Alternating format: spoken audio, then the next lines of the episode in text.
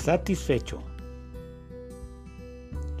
Pero una vez que hayan comido y queden satisfechos, no se olviden de dar gracias a Dios por tan excelente tierra.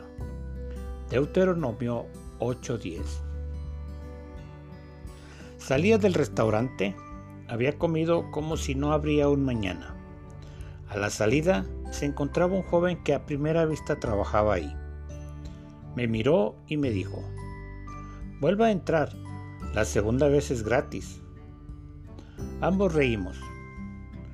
Tan satisfecho salí que no tenía intenciones de pensar en comer otra vez.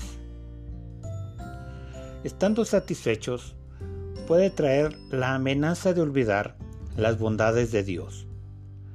La gente buscaba a Jesús porque un día antes les había dado de comer hasta sobrar. Esto lo encontramos en Juan 6:26. La saciedad y la abundancia es buena siempre y cuando el corazón no se aleje o olvide de Dios.